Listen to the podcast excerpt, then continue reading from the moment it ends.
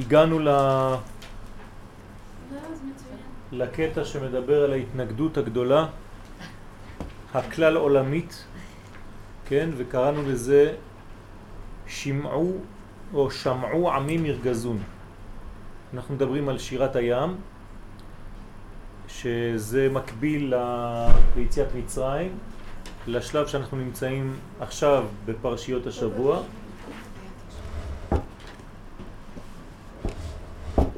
ושמגלה בעצם את, ה... את התכלית של אה, יציאת מצרים.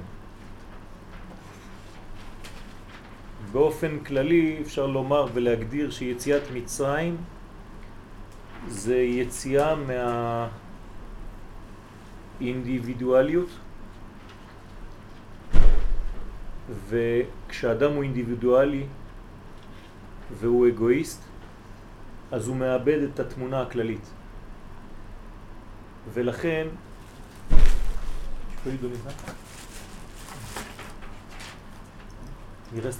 on, tu nous parlera au téléphone. כשהוא מאבד את התמונה הכללית, הזהות שלו נמצאת בכלא. בקבלה אנחנו אומרים שהזהות נקראת מי. כלומר, מי אני? המהות שלי. וכשהמהות נמצאת בכלא, אז המי נמצא במיצר. וביחד זה מצרים. כלומר, המושג של מצרים זה לא סתם ארץ. לשכוח שיציאת מצרים זה טריטוריאלית לצאת ממקום וללכת למקום אחר. זה לא רק זה. הביטוי הגשמי של זה זה ממש יציאה ממקום שנקרא מצרים אל כיוון ארץ ישראל. אבל הביטוי הפנימי, הנשמתי של הדבר הזה, הוא שחרור האדם שחרור המי, הזהות שלו, כן? הגילוי של המי, שזה הדבר הכי פנימי שלו, כן? הכי נשמתי שלו, להוציא את זה מהמיצר. אז כל מה שמוציא, כל התהליך של יציאת מצרים, זה תהליך אחד גדול של שחרור.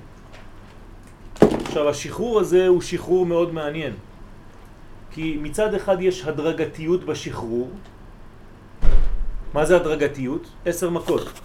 כל מכה היא באה בעצם לשבור מנגנון שאותם את המי. תדמיינו לכם שכל מכה באה ושוברת מנגנון אחד. מכה שנייה עוד מנגנון ששובר עוד מכה. מכה שלישית עוד מנגנון. עד המכה העשירית לא נשאר שום חסימה.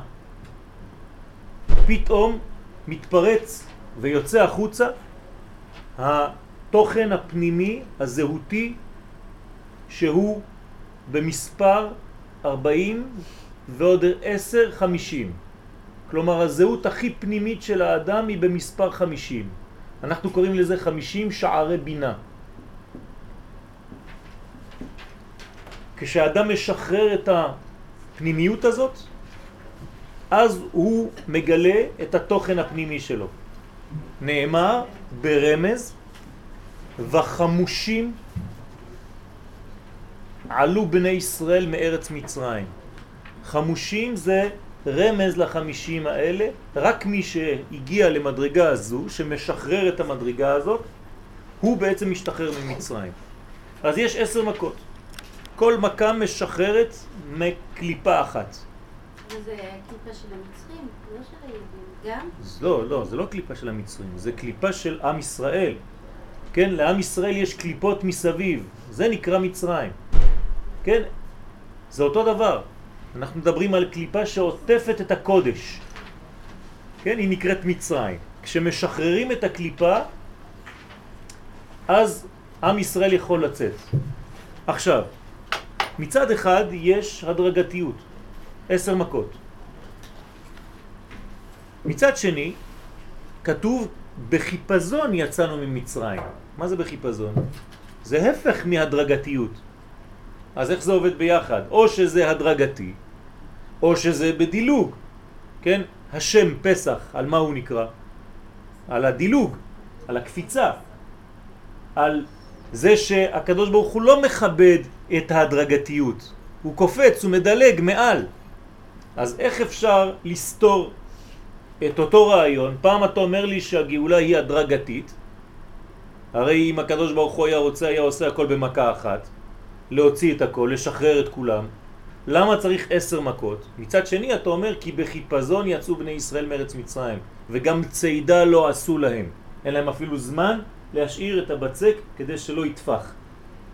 אז איך יכול להיות דבר כזה שיש גם הדרגתיות ויש גם פסיכה? איך יכול להיות דבר כזה? אלא שתמיד כל החיים שלנו הם כאלה.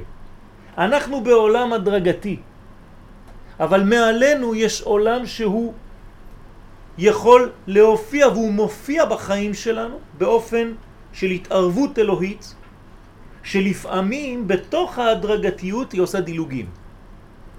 אבל הדילוג האמיתי זה לא סתם דילוג של זמן. הדילוג האמיתי זה דילוג רעיון. למרות שאנחנו לא מסוגלים לקבל גאולה לפי המצב שלנו, אנחנו כן מקבלים גאולה. איך יכול להיות דבר כזה? לפי השכל הישר, הרי כתוב אלו ואלו עובדי עבודה זרה. גם המצרים היו עובדי עבודה זרה וגם ישראל במצרים היו עובדי עבודה זרה, אותו דבר. הגענו ל-49 שערי טומאה.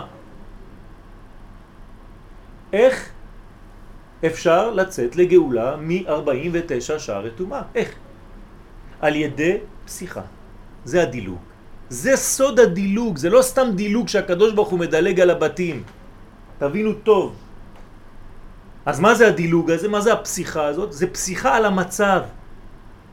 אני מוותר על המצב העגום הזה של 49 ואני פוסח מעליו. כלומר, זאת עובדה מוחשית שמה? שהקדוש ברוך הוא לא גואל אותנו בגלל המצב של המצוות שלנו, אלא בגלל התוכן שלנו הפנימי, שקראנו לו סגולה. אם אתם מבינים את הרעיון הזה, זה הדבר הכי חשוב בפסח. כלומר, הקדוש ברוך הוא לא גואל אותנו בגלל ריבוי המצוות שלנו, כי שם היינו באפס, לא באפס, במינוס 49. איפה האפס בכלל? הלוואי אפס.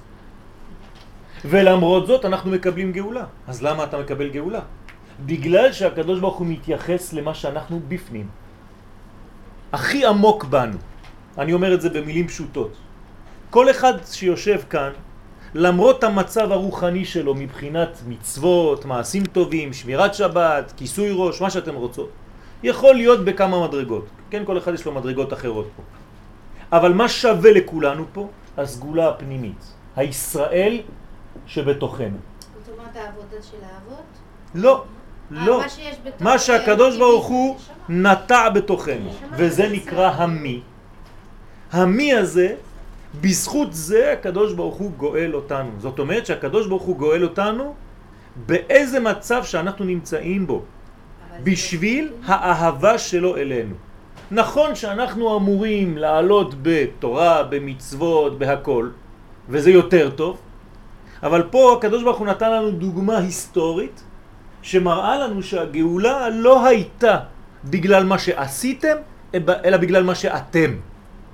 אני לא אוהב אותך בגלל מה שאתה עושה וכמה אתה עושה בשבילי, אלא אני אוהב אותך בגלל מה שאתה. נקודה. למה? לא יודע. אבל זה לא הזכות שלנו, זה מה יפה. שהוא נטע בעד. יפה, זה הכוח. כלומר, אנחנו נגאלים בגלל הזכות, והזכות נקראת סגולה. זה נקרא סגולה. עכשיו, תגידו לי, אבל זה מתנה קצת אה, חינם, כן? נכון, זה לא טוב, זה לא בריא. אבל, אז למה קרה דבר כזה? כדי שנלמד היום שהקדוש ברוך הוא, הקשר שלו איתנו הוא לא קשר בגלל שאני עושה מצוות. הוא קשר בגלל שהוא נטע בי חיים אלוקיים שנקראים סגולת ישראל. אז מה זה התורה והמצוות שאני עושה? זה רק כלים כדי להוציא את הסגולה הזאת הפנימית שבי החוצה. לחיות לפי הסגולה הפנימית. כמה שאני מקיים תורה ומצוות, אני פשוט מדביק את הפנימי שלי, את המי, לחיצוניות שלי, ליציאת מצרים. אפשר להשוות אה, את זה לעשר המדרגות? זה עשר לא, מדרגות. לא, עשר המכות. זאת אומרת, המצוות והמעשים שעושים, אפשר להשוות... זה כמו מכות. אוקיי. כלומר, יש מדרגות שכשאני מקיים אותם זה שובר את כל מה שחוסם. אז התורה והמצוות, כן, שוברים את המחיצות, את הקליפה, שלא מאפשרת לי להתבטא כלפי חוץ. את הישראל שבי החוצה. אז יש בנו אנשים שיש בהם ישראל, כולם ישראל, כולנו ישראל, רק שלפעמים הישראל אצלנו חנוק בפנים, בגלל שאנחנו לא מקיימים דברים שמוציאים את זה החוצה, ויש כאלה שזה קצת פחות חנוק, כי הם פותחים קצת, אז הישראל הפנימי שלהם מתבטא כלפי חוץ. ויש אנשים שמאוד פתחו את זה, שכל כולם ישראל, אתה רואה את זה, מה שהם בפנים, תוכו כברו. אותו דבר פנים וחוץ. מי שהצליח ממש להוציא את הפנימיות שלו החוצה, הוא נקרא שהוא יצא ממצרים.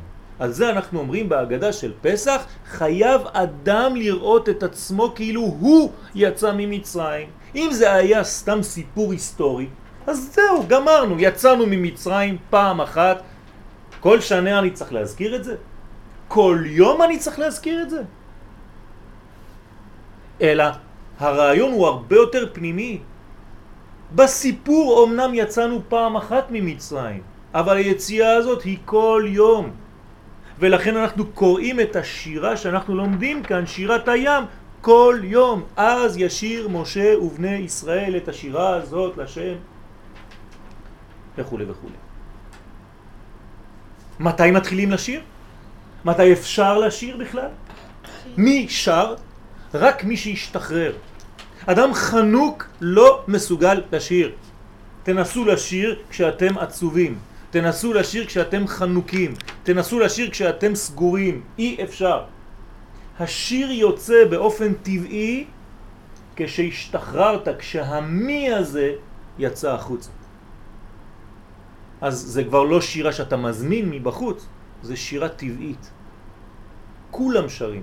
כלב שנובח בחוץ שר, רק אתם שומעים בואו בואו בואו בואו.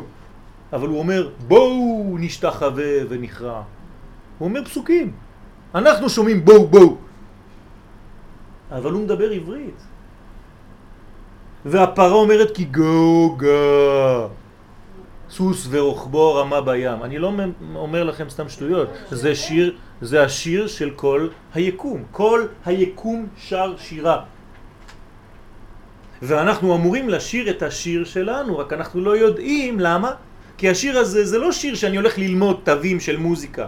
הוא יוצא באופן טבעי, בתנאי אחד, שאני פותח לו את הערוץ הזה, אני פותח את כל הקליפה ומשחרר את הכל. עכשיו אנחנו קוראים את זה בפרשיות השבוע של עכשיו. מי שלא מנצל את הזמנים האלה, אז הוא נשאר עדיין בכלא, הוא כלוא, זה נקרא כלאיים. כלומר הוא תקוע בתוך מנגנון של חיים שסוגר אותו וכל החיים הוא מסתובב, מסתובב, מסתובב, הוא לא מסוגל לצאת. אי אפשר לצאת ממצרים. לא יוצאים סתם ממצרים, וחמושים יצאו בני ישראל מארץ מצרים. רק מי שמשיג את המנגנון הזה, אם חם לכם אתם יכולים להפסיק או יותר מדי רעש. זה העניין של יציאת מצרים. עכשיו, כשיוצאים ממצרים, זה לא סתם עניין של יציאה. טוב, יצאתי, אז לאן אני הולך? מה אני עושה? עם היציאה הזאת? לאן אני הולך? כלומר, כשאומרים לך צא החוצה, כלומר, תתגלה, זה מה שהקדוש ברוך הוא אמר למי? למי הקדוש ברוך הוא אמר צא החוצה?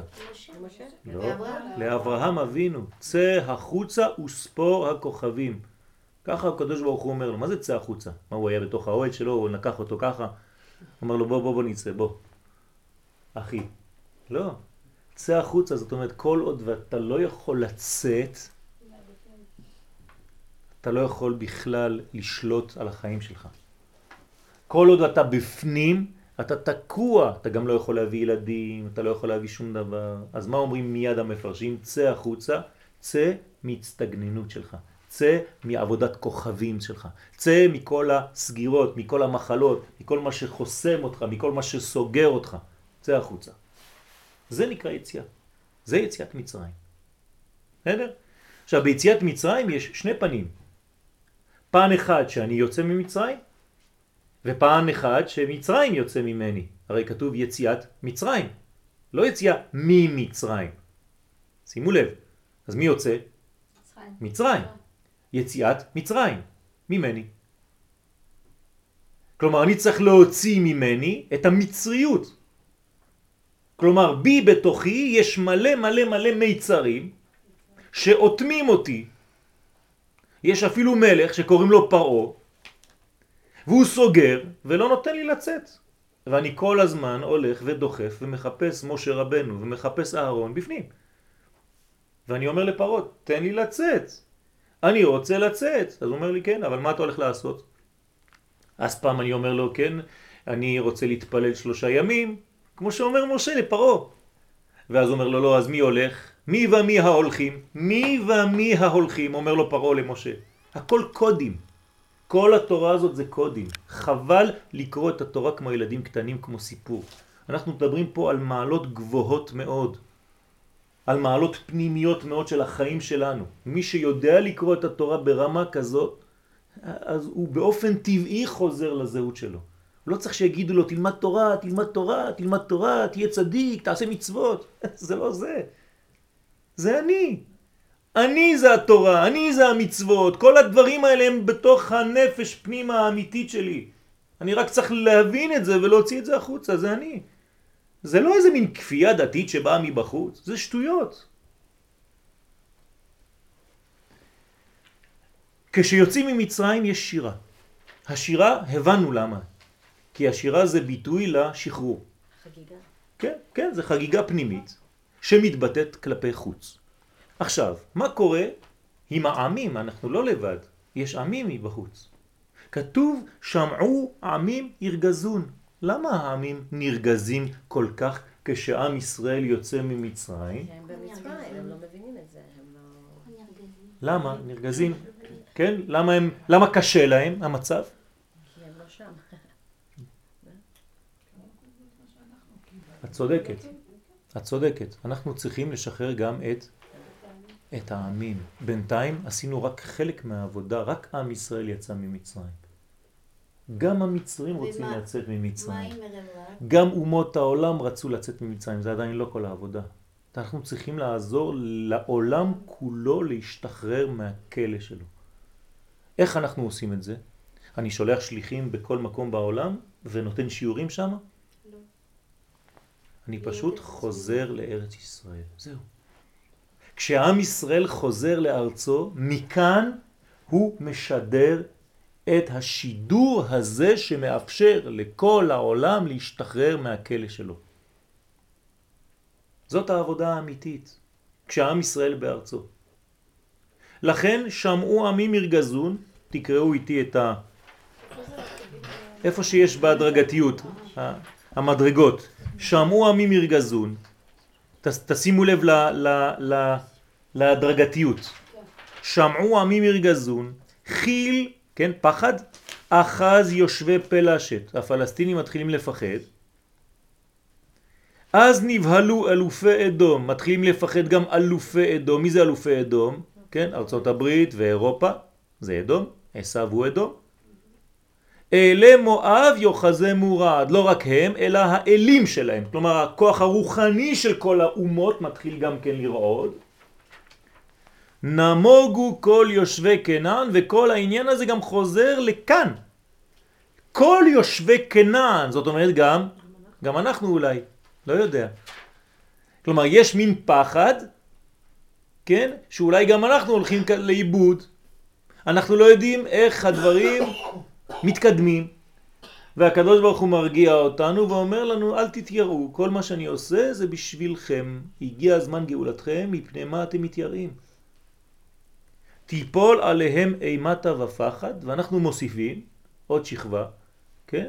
שתיפול עליהם אימתה ופחד. למה? בגדול זה רועך ידמו כאבן. בגלל שהזרוע הגדולה והזרוע של הקדוש ברוך הוא מופיעים בעולם, ואז הם כמו אבנים שפתאום הכל נסגר, הם לא יכולים לזוז יותר. כאן הגענו שבוע שעבר. שבע מדרגות, כן, אתם רואים שבע מדרגות, עשינו את זה בהדרגתיות, בצורת מדרגות, כדי שתבינו. שבעה צדדים של העולם הטבעי. שבע זה מספר של טבע, בארמית ט' ושין זה אותו דבר. שבע זה טבע. כלומר, אנחנו בעולם של שבע, עולם של טבע, כן? של ימי בראשית. כלומר, אנחנו כאן חוזרים על שבעת הימים של בריאת העולם, של סדר העולם הקיים. העולם שלנו בנוי על המנגנון השביעי. אנחנו בבניין של שבע. מה זה אומר? זה אומר שיש לנו פה שבע מדרגות של מלחמה. תמיד. שבע יפול צדיק וקם. כלומר, כל המאבקים שיש לי בחיים זה במספר שבע. זה לא אומר שיש רק שבע, זה אומר שיש הכל. כל החיים האלה זה נקרא שבע. אז המאבקים שלנו הם לא שבע, הם, הם אולי מיליון, אבל כל זה נקרא שבע. כל המנגנון של כאן, של העולם הזה, מעל זה שמונה, זה כבר אין סוף. זה כבר החמישים, זה אותו דבר. כי לפני חמישים זה שבע כפול שבע, זה תמיד שביעיות. והמדרגה של אחרי זה חמישים. זאת אומרת, מה שחמישים ביחס ל-49 זה כמו שמונה ביחס לשבע. אותו דבר. אז דרך המאבק הזה ודרך כל ההתגברות הזו יוצא עם ישראל לפועל מחושל ומחוזק יותר. הרי אנחנו יוצאים לפועל. כלומר, איפה היינו לפני זה? בכוח. אני לא רוצה להיות בכוח, אני רוצה להיות בפועל. אם אני בכוח, אז אני עדיין כלום. אני עדיין לא כלום, אני רק עדיין נקודה שאני לא יודע מה לעשות איתה. אני צריך לפתח את הנקודה, אז מן הכוח צריך להוציא לפועל. זה לא בגלל שיש לנו סגולה ישראל, שזה מספיק לי, אני אומר, טוב, יש לי סגולה ישראל, אני לא צריך לעשות שום דבר, ברוך השם, ראיתי שבמצרים הקדוש ברוך הוא, למרות שהייתי במינוס 49, הוא הוציא אותי. לא.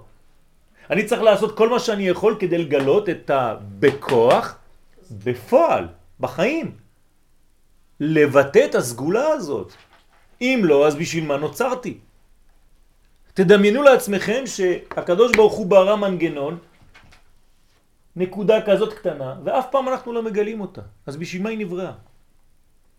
הרמב"ם אומר, ואמרתי את זה בכמה שיעורים, כמו נפט, שזה נוזל שהוא מסוגל למה?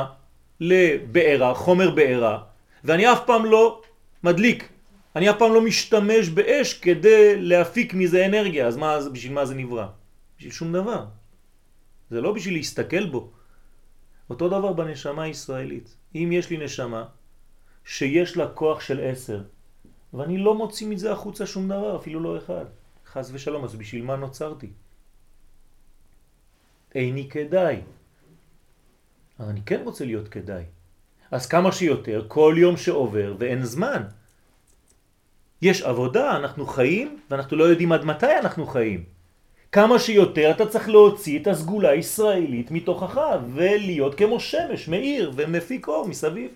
תדמיינו לעצמכם שכל אחד מאיתנו היה עושה עבודה כזאת. זה אור גדול.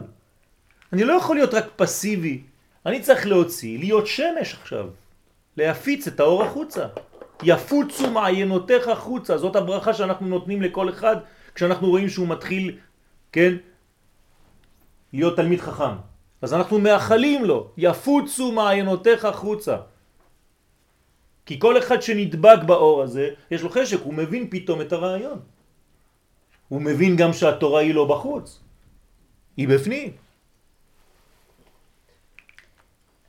זה נכון שככל שאנחנו מורידים את הקליפות מסביב למי, ואנחנו יותר מי שאנחנו, אנחנו הופכים להיות מי שאנחנו, אז להפיץ אור החוצה קורה באופן אוטומטי. אוטומטי, זה טבעי. זה לא טבעי. אני מדבר רק על דבר אחד, זה טבע. כן. אין לנו שום דבר שהוא מחוץ לטבע.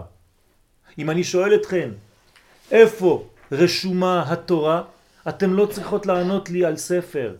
הרש... התורה רשומה בחיים שלנו, אנחנו התורה, אנחנו מלאים בזה. אני מדבר רק על טבע, אני מדבר רק על הטבע האמיתי שלנו, פשוט התרחקנו מהטבע. אז אנחנו חושבים שהטבע זה מה שאומרים לנו. זה לא נכון, הטבע האמיתי שלנו זה הסגולה הזאת, זה התורה, זה האור הזה, האור האלוקי שנמצא בתוכנו. אבל יש פה קצת פרדוקס. מצד אחד אמרת בהתחלה שהוא, שהקדוש ברוך הוא אומר לאברהם צא. כן. זאת אומרת, הוא צריך לצאת מאיזושהי ראייה צרה מסוימת. מצד שני, אנחנו צריכים בעצם לצאת דרך זה שאנחנו נכנסים פנימה. כן. כן, כן, כן, אבל זה היציאה. זה היציאה, כן. זה היציאה. מה אומר הקדוש ברוך הוא לאברהם לפני שהוא אומר לו צא? מה זה לך לך? לך לך. לך לעצמך, כנס פנימה, כדי לגלות את המי הזה. זה הלך לך. כלומר, מה רוצים בני ישראל במצרים? מה מבקשים מפרעה? תמיד נלכה, נכון? נלכה. אנחנו ממשיכים את הלך לך, נלכה. אז פרעה עונה, מי ומי ההולכים. תמיד, הולכים, הולכים, הולכים. כלומר, כל העניין היהודי, כל העניין האלוהי זה ללכת. אני לא מבין, אבל אני הולך. אני לא חייב להבין הכל, אני צריך להתקדם. מי שסגור בתוך האינטלקט, בתוך השכל בלבד, הוא לעולם לא מתקדם, כי הוא תמיד במחשבה איך להתקדם, וכולם מתקדמים חוץ ממנו. כי הוא תקוע במנגנון שכלי שאותם אותו, שסוגר אותו. אז אני לא אומר שצריך לדחות את זה ולזרוק את זה, הקדוש ברוך הוא נתן לנו שכל. אבל השכל הזה מיד צריך להיות מתורגם למעשה. מחשבה פועלת. מחשבה עושה. כולם בחוכמה עשית. זה החוכמה האמיתית, זאת החוכמה האלוהית. גם לקדוש ברוך הוא יש חוכמה, הוא החוכמה. והוא, מה הוא עשה עם החוכמה הזאת? ברא את העולם. אז אנחנו רואים בדיוק שאנחנו צריכים לעשות חיקוי של הבורא. גם אנחנו צריכים לעשות את הדברים האלה, להוציא את המנגנון הפנימי החוץ. דרך המאבק הזה ודרך כל ההתגברות הזו, אז יש כאן התגברות, יוצא עם ישראל לפועל מחושל ומחוזק יותר, עצמיותו הפנימית יוצאת אל הפועל. הנה, הנקודה, הבכוח. ולכן אין הוא נקרא עוד עם זו, תשימו לב בהתחלה, קראנו לו עם זו, כן? בהגדרה של עצמאות בלבד, אלא עם השם, עמך. כן? איך אנחנו אומרים בהתחלה? נחית. בחסדך, זה בשורה הרביעית, למעלה?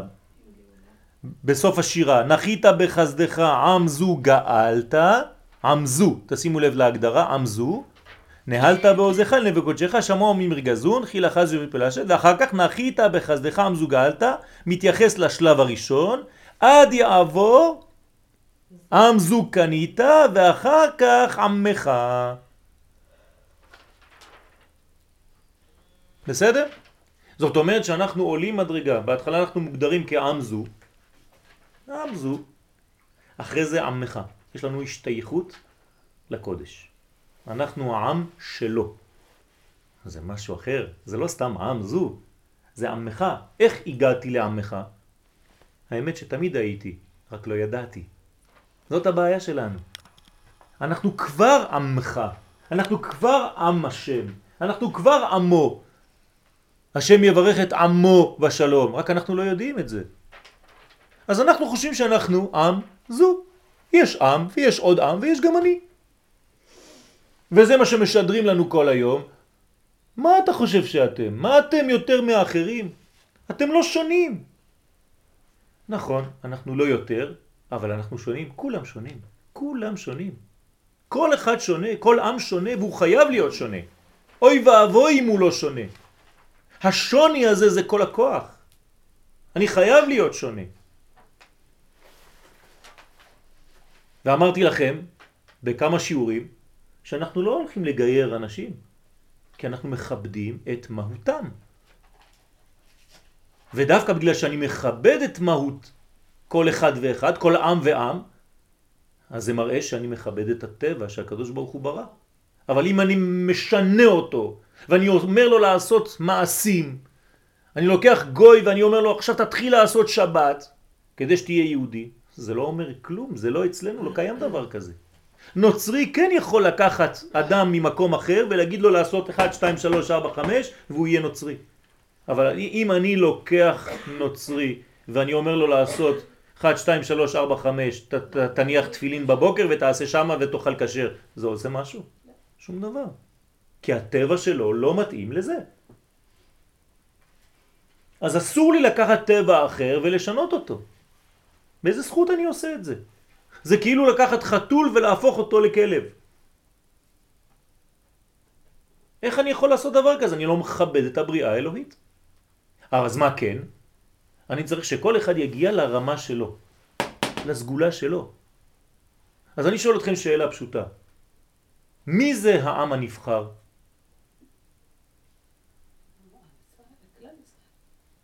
תחשבו טוב. מי זה העם הנבחר? כל העמים. כל העמים הם נבחרים. כל אחד נבחר למה שהוא. אנחנו נבחרנו, כי אנחנו מדברים על עצמנו, נבחרנו כדי להוציא את הסגולה הישראלית ששייכת לנו.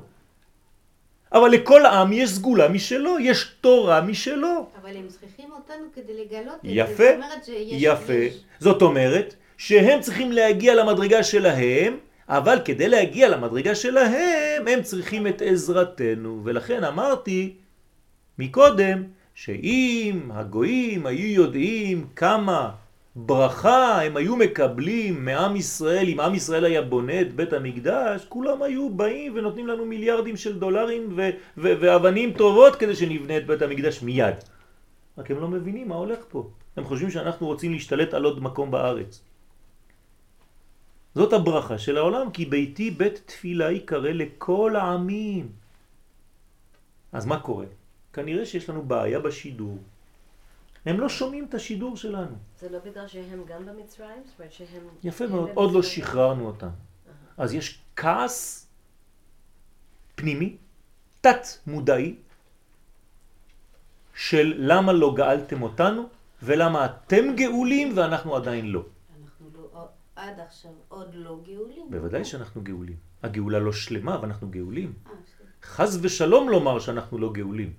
זה כאילו שאנחנו אומרים לקדוש ברוך הוא, כל מה שעשית עד עכשיו לא שווה כלום. אבל אפשר לגלות אותם אם אנחנו גאולים עד הסוף, כן. לא, לא? לא, אה, זה הולך לא, ביחד? בוודאי. אוקיי. כל מדרגה שאני לומד, אני חייב ללמד, נכון? אם אני צריך להגיע למדרגה של גמר התיקון, ופתאום אני מתחיל לתת שיעורים, אומרים לי, טוב, אבל היום אתה כבר צריך להסתלק. כשלמדת א', תעביר את האלף. חשבת ש- חשבתי שזה היה בתוך כן. זה לא רק פנימי, זה. לא רק פנימי. בסדר? עכשיו, יש דברים שכן מותר לגלות, יש דברים שאסור לגלות, זה עוד עבודה, צריך להבין. אבל מה זה השידור הטבעי שלנו? כמו שאני אומר, זה לא חייב לשבת מול ספר ולהתחיל לשדר. זה פשוט כשאנחנו חוזרים לארצנו. יש שידור טבעי שכבר מתחיל לשדר שידור של מוסר בעולם, שמפריע מאוד. כי זה פתאום מנגנון חדש אלוהי שמופיע בעולם הזה וזה מפריע. כי, כי אנשים רוצים לחיות עם כל התאוות ועם כל גילוי העריות ועם כל מה שיש להם, כן? עם כל הזבל. פתאום בא עם שהוא הילד טוב ירושלים וה... כן, הנחנך של הכיתה, כן, שכולם רוצים לבעוד בו כי הוא הילד הטוב ותמיד הוא מחזיר אותנו לאיזה מציאות. אתה, אתה בא איתנו? לא, לא, זה אסור, זה לא טוב, וזה... עזוב אותנו כבר. תבוא לעשות גם אתה שטויות. אז מה עושים לילד כזה? תמיד מלכלכים אותו. כשהמורה מגיע, זורקים עליו קצת מהבוץ. וכולם אומרים, אתה רואה, גם הוא מלוכלך. זה בדיוק מה שעושים העמים בחדשות על עם ישראל כל יום. אתם רואים, הנה גם הם הורגים. אתם רואים, גם הם גונבים. אתם רואים, גם הם רוצחים. ואנחנו עושים על עצמנו. כן. אבל, אבל זה העבודה, זה השידור הזה שאנחנו כמו כולם. אז אנחנו עכשיו עם השם, עד יעבור עמך השם, עד יעבור עם זו קנית. זה הקניין של הקדוש ברוך הוא, זה אנחנו. אתם יודעים איזה מעלה זו? רק לשמוע את זה ולהבין את זה, כלומר להפנים את זה, זה כבר ריקוד. כל, כל היום אני צריך לרקוד. אם אני מבין את הדבר הזה. למה הקדוש ברוך הוא שייך כן, שייך את עצמו לעם ישראל. ואני בר מזל, הקדוש ברוך הוא ברא אותי בתוך העם הזה. איזה זכות זה? כמה מיליארדים של אנשים יש בעולם, למה רק אתם יהודים? למה הוא בחר אותי להיות חלק מהעם הזה? אתם יודעים איזה שמחה אני צריך להיות? ובמקום זה מה אני עושה? אני הולך להיות כמה שיותר דומה לאחרים? חס ושלום. השם המהווה קול, מחיה קול. אז אני קרוב הכי הכי הכי לחיים. האם הוא שורש החיים, נכון? הוא נקרא שם הוויה. מה זה הוויה? להיות. זה החיים. הוא שם החיים. ואני כעם ישראל נקרא עם השם, אז אני מה זה? עם החיים. ואני קרוב ואני גר בארץ ישראל שנקראת בתורת חז"ל ארץ החיים. ואני לומד תורה, איך היא נקראת? עץ חיים. אז הכל חיים. אני קשור לחיים. אני חי במקום של חיים, אני לומד תורה שנקראת חיים. מה אני צריך יותר? אז למה אני בורח מהתורה כבורח מהחיים? למה אני בורח מארץ ישראל כבורח מהחיים? למה אני בורח ממהותי, מזהותי כבורח מן החיים? הרי אני משוגע. או שאני חולה, כי יצאתי לחול, או לחול, זה אותו דבר. זה התחלת החולי. ואני לא מבין את החיסרון הזה. ואני בורח מכל דבר שבקדושה. אז אתם רואים אנשים, לא, תשמע, זה לא בשבילי, הוא דתי. מה זה הוא דתי? זה אתה. אתה זה הסגולה שלך, לא מדובר פה על דת חז ושלום, אוי ואבוי למי שנהיה דתי. דת זה סכנה. אנחנו מדברים רק על טבע. הטבע הכי אמיתי שלנו. לא רוצה משהו שבא מבחוץ. גם אני מסכים איתו. בדרך כלל הטבע בא מהאמונה, ממשהו שאתה מאמין. כי זה, כי זה טבעי, זה לאדם. אני מדבר על טבע אמיתי, זה הטבע שלנו, כן? עם זו יצרתי לי, והקדוש ברוך הוא ממשיך. זה לא סתם עם זו קנית, אלא עם זו יצרתי לי. מה זה עם זו יצרתי לי? כשבניתי עמים, כשיצרתי עמים, אומר הקדוש ברוך הוא, יצרתי עם אחד בשביל מי? בשבילי. בשביל מה לעשות? מה ההמשך של הפסוק? העם זו יצרתי לי, תהילתי יספרו. כלומר, באנו לעשות רק דבר אחד, לספר את התהילה של השם. איפה היא נמצאת התהילה של השם? בתוכנו, הנה, זה הסגולה הזאת. פשוט מאוד. אני בא לספר את זה, את מי אני. חייב אדם לספר, כן? ביציאת מצרים. וכל המרבה לספר ביציאת מצרים, הרי זה משובח. לא, הרי זה, זה שמדבר, הרי זה משובח. כל המדבר הוא זה משובח. כלומר, אני משתבח מזה שאני מספר ביציאת מצרים. נהיה יותר ויותר טוב, יותר ויותר משובח. כלומר, יש פה מנגנון הרבה יותר עמוק. וככל שאני מדבר על זה, אני מוציא וממשיך לצאת ממצרים תוך כדי הדיבור שלי. וכמה שאני יותר מדבר, אני יותר יוצא. יותר משתחרר. אז בעצם אני אף פעם לא צריך להפסיק לדבר על זה. זה גם לדבר על המציאת יציאת מצרים האישית והפנימית שלנו? זה הכל. לא- לא אז זה הסיפור הכל. הזה. כל מה שבכלל מתחיל ומסתיים בפרט. הכל אותו דבר. מבשרי אחזה אלוה.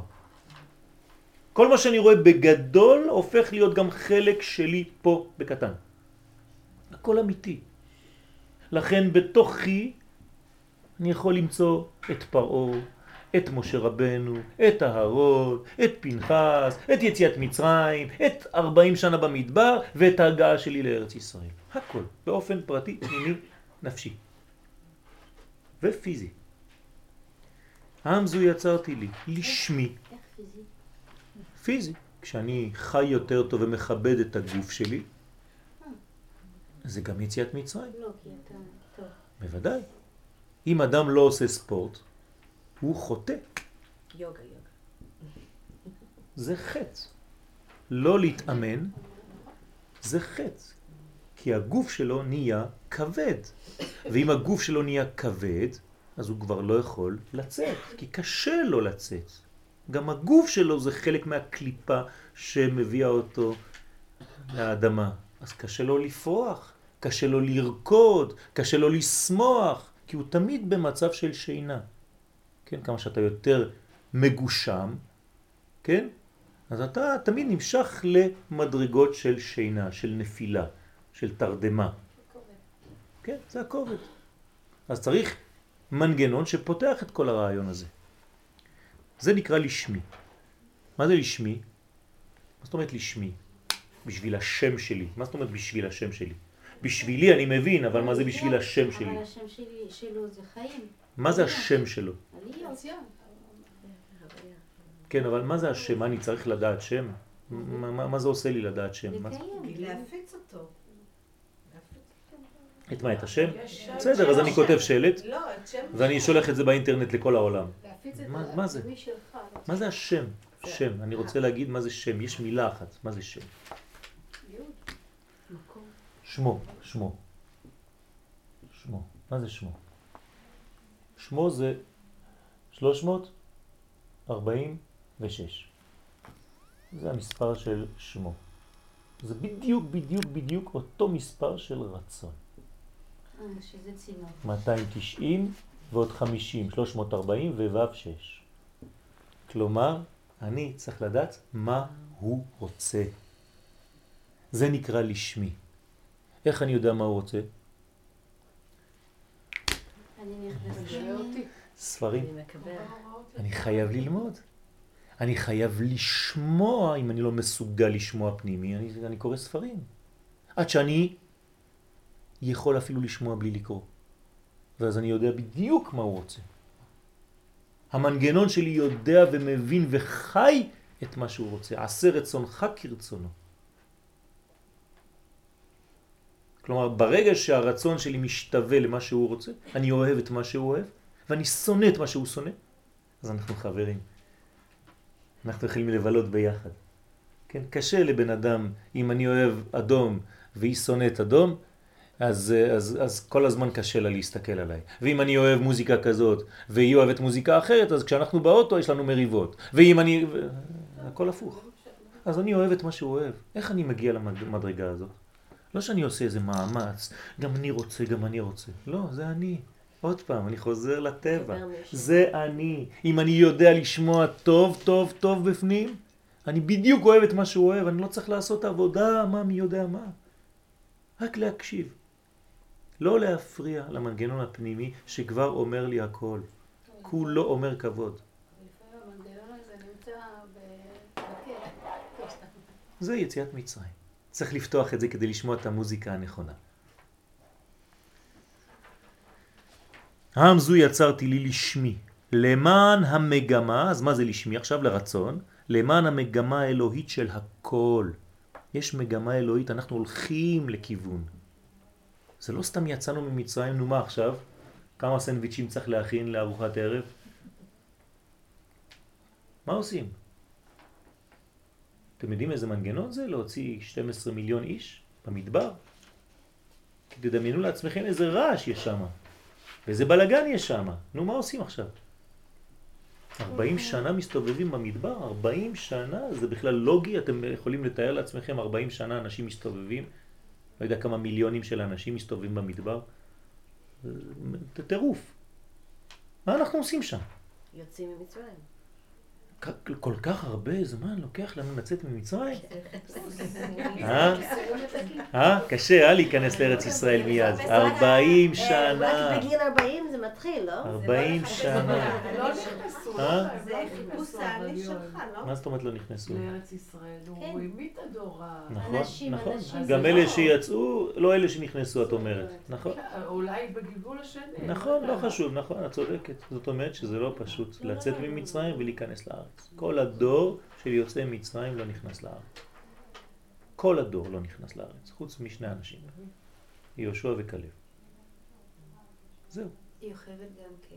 כן, זה, זה, אנחנו מדברים באופן כללי. כשאנחנו אומרים, סליחה על ה... כן, בהזמנה, כן, אדון וגברת, צוריאל אפשטיין. אפילו שיש לו אישה שקוראים לה אסנת, אבל לא כתוב אסנת. למה? מצ'ואיסטים, כן? אז אנחנו מדברים על משה, כן, וזה כולל את הקרבה. מי נכנס לתיבה? את מכירה את השמות של הנשים? לא. נוח ובניו. למה? יש גם בנות שם. זה לא מצ'ואיסטי, חז ושלום. זה פשוט להראות לנו גם כן, וזה שיעור אחר בפני עצמו, מה האישה ביחס לגבר. מה החיבור האמיתי של האישה והגבר. אבל זה שיעור בפני עצמו. בשתי מילים אי אפשר? לא. גם לא בארבע.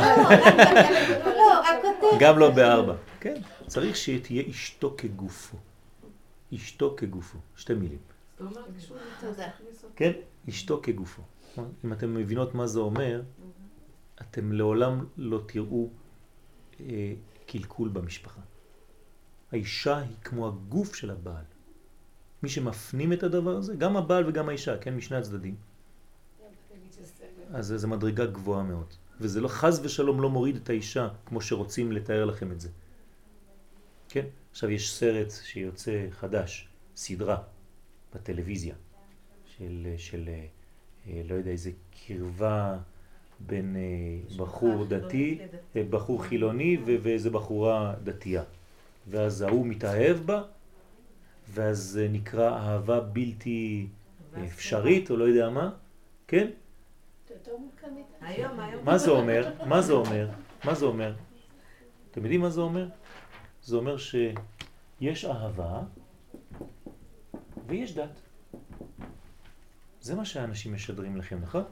היא דת, כי היא משפחה דתית, והוא אוהב, הוא הנורמלי, והיא החולה.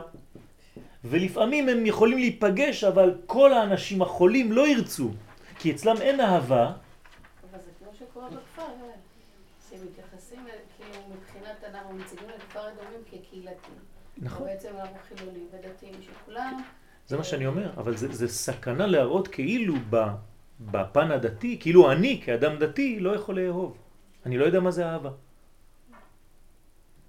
האהבה היא בחוץ, ולפעמים היא פוגעת בי אז יש חיכוך, כי, כי אני לא אוהב, אני דתי. תבינו עד איפה הדברים הם גרועים כל כך.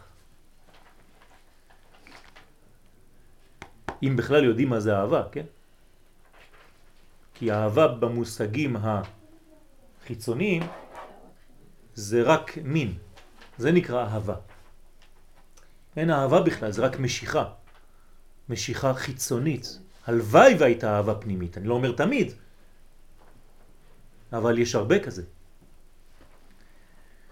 כדי שתהילתי יספרו. כל זה זה כדי שתהילתי יספרו. כלומר, הבחירה האלוהית זה רק בשביל דבר אחד. תהילתי יספרו. הלל. הלל. אתם יודעים מה זה הלל? שבח, הודיה, נכון? הלל. כלומר, לפי זה, אם אני לא אומר הלל ביום העצמאות, אני כמו כופר. אני לא מקבל שהקדוש ברוך הוא גאל את עם ישראל. וממשיך לגאול אותו. אז אני אומר, הקדוש ברוך הוא, הגאולה שלך לא מעניינת אותי. זה לא גאולה. אני לא אומר הלל ביום העצמאות, הפוך, אני אומר תחנון ביום הזה. חס ושלום. אני יודע שיש אנשים שלא יסכימו איתי, אבל בגלל זה אני אומר את מה שיש לי לומר. למה שאתה. בסדר? בסדר, נכון, נכון. אז אני חייב להגיד את מה שאני מאמין בו וחי אותו, כן? שיבת עם ישראל לארצו, הנה העניין. עם ישראל לארצו, עם ישראל, כלומר עם מנגנון של לאומיות, של בניין, של מלכות, שווה מה שהיא שווה, אבל של בניין לאט לאט שמתהווה. מטרתה, בשביל מה? להאיר את כל העולם בדעת השם. כשאני פה בארץ ישראל, מפה, כי מציון תצא תורה. מה זה תורה? אור, אור. תורה זה אורה. כשאני פה בארץ ישראל אני משדר אורה לכל העולם כולו. ותאמינו לי שהגויים אוהבים כשאני פה. הם לא מבינים למה אני איתם שם בחוץ. כן, ובגלויות שאני מכיר, תמיד יש איזה גוי שאומר לך, מתי אתה חוזר לארץ שלך? אפילו שאתה בכלל לא מעוניין בזה. כשעלינו לארץ, השכנה ממול אומרת לי, אתם חוזרים למקום שלכם? אמרתי לה, כן. אנחנו חוזרים, הם מבינים את זה. אנחנו לא מבינים את זה, הם מבינים את זה. במוסר האלוהי. כלומר, אני צריך לשדר מוסר. כדי לשדר מוסר אני צריך להיות מוסרי. אז לכן אני עובד פה. לכן יש לנו כל כך הרבה בעיות. למה? כי, כי זה לאן שאנחנו מגיעים עכשיו. אמרתי לכם, כשהמחלה יוצאת החוצה, כשהפצעים נראים בחוץ, זאת אומרת שאנחנו בתהליך נכון. לכן אתם רואים את כל הזבל יוצא החוצה. תדעו לכם שבארצות אחרות לא רואים את הזבל, כי הוא בפנים, בפנים עמוק טוב יושב. פה הכל יוצא החוצה, כי זה ארץ שמגלה. יש לה מנגנון כזה שמגלה הכל. אי אפשר להסתיר משהו מתחת לשטיח. כל הבעיות שהיו לכם אי פעם יוצאות החוצה. השאלה אם זה טוב. בוודאי שזה טוב. כי אתה יכול לראות, להתמודד. יש לך מול העיניים משהו, אתה לא מסתיר. כן? קל מאוד לדחוק ולהכניס מתחת לשטיח את כל הבעיות. פה זה יוצא. אז מצד אחד זה מפחיד, מצד שני אתה רואה מה יש לך מול העיניים. כן? ממה אתם פוחדים יותר? מחיה גדולה שאתם רואים, או מין איזה חיה קטנה שהיא נכנסת? אה? תמיד. לפחות הוא אני רואה אותו, אני יודע לאן לברוח, אבל איזה חיה קטנה שבאה בערמומיות כזאת, חז ושלום בלילה, וזה, זה יותר מפחיד. כן? מה כתוב? כן? מה כתוב על עשיו ביעקב? ויומר עשיו בליבו. כן? כשימות אבא שלי, אקום ואהרגה את אחי. אז אומרים לנו חכמים, זה עשיו. הוא תמיד אומר בליבו, זה עוד יותר מסוכן. אם היה אומר בפה, באופן פתוח, ברור, זה פחות מסוכן. כן? לפחות זה היתרון שיש לבני ישמעאל. הם אומרים לנו בדיוק מה הם רוצים, רק אנחנו כאילו לא שומעים. תמיד, הם לא משקרים. אנחנו אומרים להם, טוב, ניתן לכם פה, לא, לא, אנחנו רוצים ירושלים, זה הכל, זה שם. רק אנחנו לא שומעים, משום מה. כן, לאט לאט אנחנו נתחיל לשמוע. כן, שמע ישראל, יש, זה, זה תהליך כדי להתחיל לשמוע, זה לא פשוט. אז אנחנו צריכים לשדר מוסר אלוהי. כל אותם עמים הרוגזים, הם בעצמם פועלים על ידי לחצם והתרכזותם. זאת אומרת, מה זה עושה לי שחיל אחז יושבי פלשת, שמעו אמיר מעיר גזון, האם זה עוזר, עוזר לי? כן. עצם העובדה שהוא מתרגז, עצם העובדה שהוא נלחץ ופוחד, זה עוזר למה? לתהליך הגאולה שלי. מעניין. איך? את ההפנמה וההוצאה לפועל. כלומר, אני מבין, בגלל שהוא מתרגז, שמה שעשיתי עכשיו כשחזרתי לארץ ישראל, זה כנראה מעצבן את כולם, ואני מתחיל לשתול את עצמי. למה? הרי זה טבעי שכל עם חוזר לארצו. למה כשאני חוזר לעצמי זה מעצבן את כולם? ופתאום אתה עושה פורום ומתחיל לחשוב, ואתה שואל, רגע, למה זה מעצבן את כולם רק כשאני חוזר לפה? אולי יש לי באמת משהו לעשות? אולי באמת אני מפריע, ולמה אני מפריע, וכו' וכו' וכו' וכו'. זה פותח אותנו. כלומר, עצם העובדה שהם מתרכזים, זה מקדם את התהליך שלי. של הבירור הגדול של עמך השם, עד שאני אבין בסוף, בסופו של דבר, שאני נקרא עם השם. זה לא רק איזה מתנה, זה מחייב. להיות עם השם זה מחייב. הרבה יותר קל להיות גוי פשוט, תאמינו לי. אין לו שום בעיות.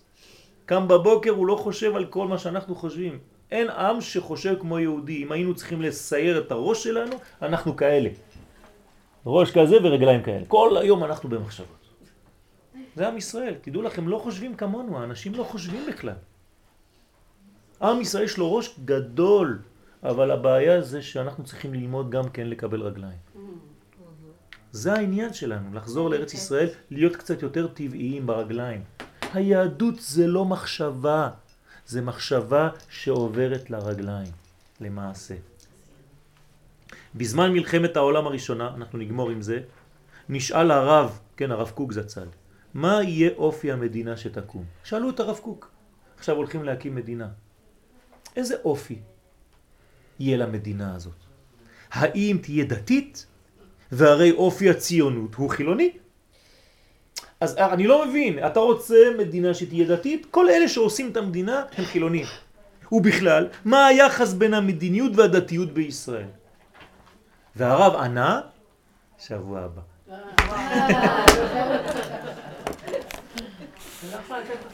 שום רמז.